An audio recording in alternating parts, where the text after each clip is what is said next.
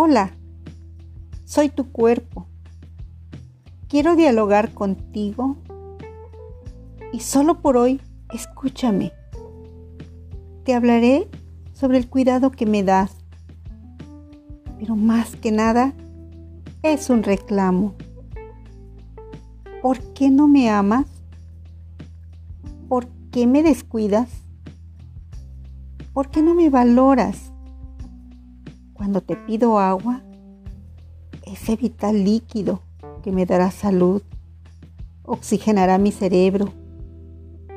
En su lugar, me das veneno, un terrible veneno, bebidas edulcorantes, refrescos o peor, bebidas que queman mi hígado. Si vieras cuánto me duele, cuánto dolor me provocas. Y peor aún, cuando te pido alimento, solo me das comida chatarra, exceso de grasas, faltos de nutrientes, ocasionando verme voluminoso, pesado, fatigado y me exiges caminar para ir a donde tú quieres.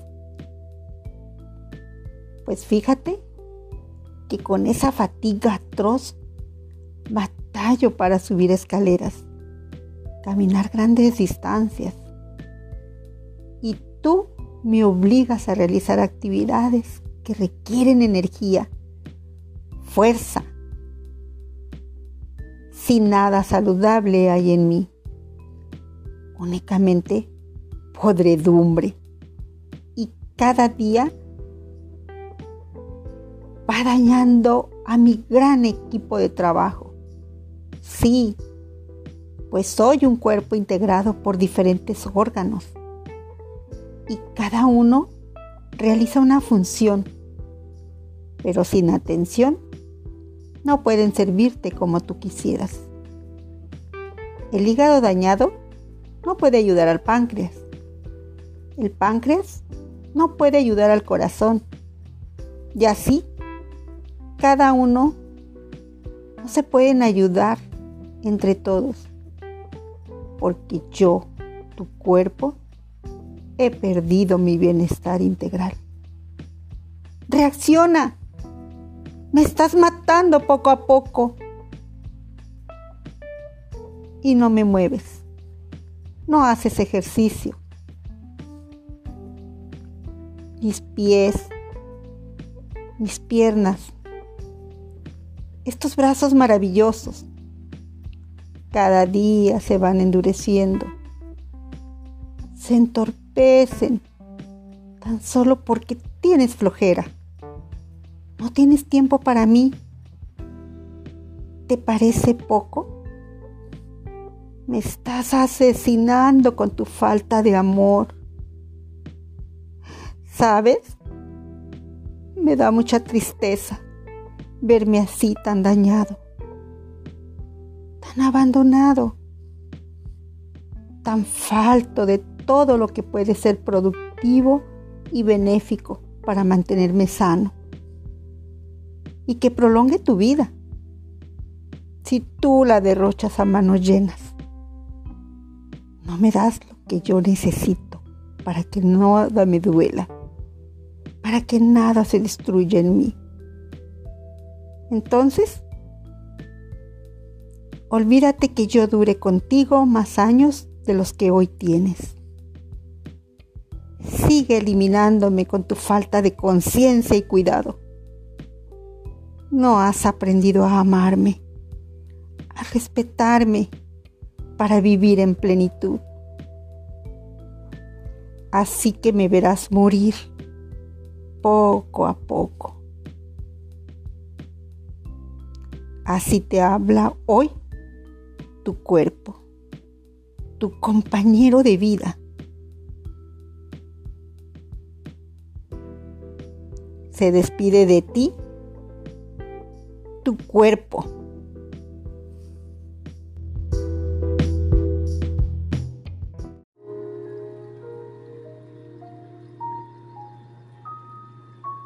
Despertar de la conciencia. Presenta el libro Momo. Autor Michael Endo. Segunda parte.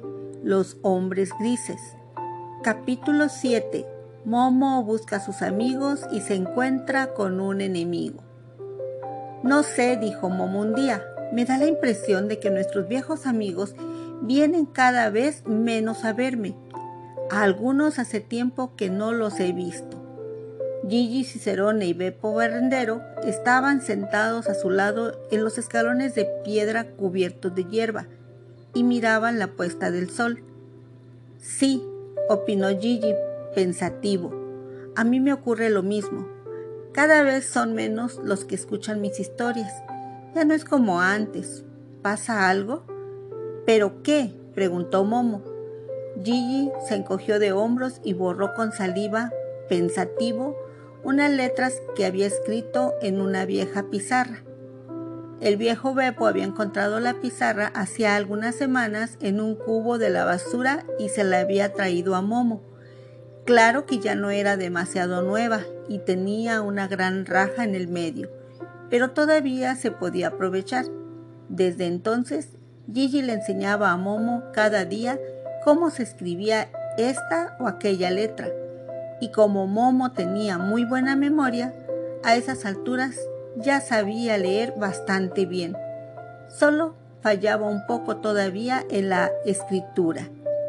Beppo Barrendero, que había reflexionado sobre la pregunta de Momo, asintió lentamente y dijo, Sí, es verdad.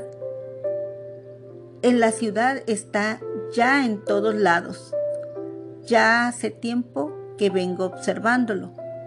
¿El qué? preguntó Momo. Beppo pensó un rato para responder entonces. Nada bueno. Al cabo de otro rato añadió. Empieza a hacer frío. ¿Qué va? dijo Gigi, y rodeó con su brazo consolador los hombros de Momo. Cada vez vienen más niños. Precisamente por eso, dijo Beppo, precisamente. ¿Qué quieres decir? preguntó Momo. Beppo reflexionó largo rato y contestó finalmente.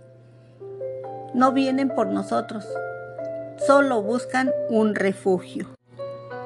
Los tres bajaron la mirada al centro del anfiteatro, cubierto de hierba, donde varios niños jugaban a un nuevo juego de pelota que se acababan de inventar esa tarde. Había entre ellos algunos de los viejos amigos de Momo, el chico de las gafas, que se llamaba Pablo, la niña María con su hermano Dede, el niño gordo de la voz aguda, cuyo nombre era Máximo, y el otro chico que siempre parecía un poco dejado y se llamaba Blanco, pero había además otros niños que hacía pocos días que venían y un niño más pequeño que hoy había venido por primera vez. Parecía verdad lo que había dicho Gigi. Cada día eran más. En el fondo, a Momo le habría gustado poder alegrarse por ello, pero la mayoría de esos niños simplemente no sabían jugar. Se limitaban a sentarse aburridos y miraban a Momo y sus amigos. A veces molestaban porque sí, y lo estropeaban todo. No pocas veces había gritos y peleas. Eso no duraba mucho rato, porque la presencia de Momo también hacía efecto en estos niños que pronto empezaban a tener sus propias ideas y a jugar con entusiasmo. Pero cada día había niños nuevos que venían incluso de barrios lejanos. De modo que todo volvía a empezar de nuevo porque como he sabido, muchas veces basta con un solo aguafiestas para estropearlo todo. Y había una cosa más que Momo no acababa de entender. Había empezado hacía muy poco. Cada vez era más frecuente que los niños trajeran toda clase de juguetes con los que no se podía jugar de verdad, como, por ejemplo, un tanque de mando a distancia que se podía hacer dar vueltas, pero que no servía para nada más. o un cohete espacial que daba vueltas alrededor de una torre, pero con el que no se podía hacer nada más, o un pequeño robot que se paseaba con los ojos encendidos y giraba la cabeza a uno y otro lado, pero que no se podía aprovechar para nada más. Está claro que eran juguetes muy caros, como nunca los habían tenido los amigos de Momo, y no digamos la propia Momo, sobre todo. Esas cosas eran tan perfectas hasta el menor detalle que uno no se podía imaginar nada de modo que los niños se sentaban durante horas y miraban atentos y al mismo tiempo aburridos. Una de esas cosas que corría por allí daba vueltas o se paseaba, pero no se les ocurría nada. Por eso acababan volviendo a sus viejos juegos para los que les bastaba un par de cajas, un mantel roto o un puñado de guijarros. Entonces podían imaginárselo todo. Había algo que impedía que esa tarde el juego saliera bien. Los niños dejaban de jugar uno a uno, hasta que al final todos estaban sentados alrededor de Gigi, Beppo y Momo. Esperaban que, con un poco de suerte, Gigi comenzara a contar una historia, porque el niño pequeño que hoy había venido por primera vez se había traído una radio portátil. Estaba sentado un poco aparte de los demás y había puesto el aparato a todo volumen. Era una emisión de publicidad. ¿No podías poner esa tontería un poco más bajo? preguntó el niño un poco dejado, que se llamaba Blanco, en tono amenazador. No te entiendo, dijo el niño extraño con una mueca. Mi radio está demasiado alta. Bájale enseguida, dijo Blanco mientras se levantaba. El otro niño se puso un tanto pálido, pero contestó tosudo. Ni tú ni nadie tiene que mandarme nada. Puedo poner mi radio tan alto como quiera. Tiene razón, dijo el viejo Bepo no podemos prohibírselo. En todo caso, se lo podemos pedir. Blanco volvió a sentarse. Que se vaya a otro sitio, dijo amargado. Lleva toda la tarde estropeando todo. Su razón tendrá, contestó Beppo, mientras miraba al niño nuevo con amabilidad y atención a través de sus pequeñas gafas. Seguro que la tiene. El niño nuevo cayó. Después de un instante bajó su radio y miró a otro lado. Momo fue hacia él y se sentó, callada, a su lado.